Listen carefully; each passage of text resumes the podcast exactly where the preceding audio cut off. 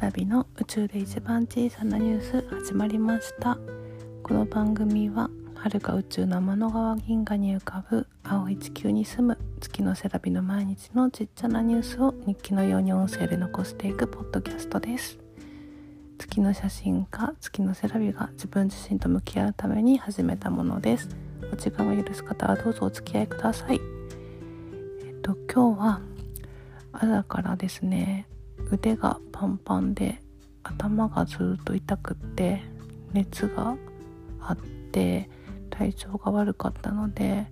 一日ご飯以外は寝てて今も横になってるんですけど昨日2回目のワクチンを打ってその副反応なんですよね。で朝ごはん作る時も、えっと、ホットサンドメーカーにパンを挟んでハムとチーズを入れてギューって締めるのもできないぐらい腕が痛くって一応痛み止めを飲んで腕の痛みは引いてきたんですけどずっと頭痛がしていて普段頭が痛いってことがあまりないので頭痛があると、うん、憂鬱な感じですね。よく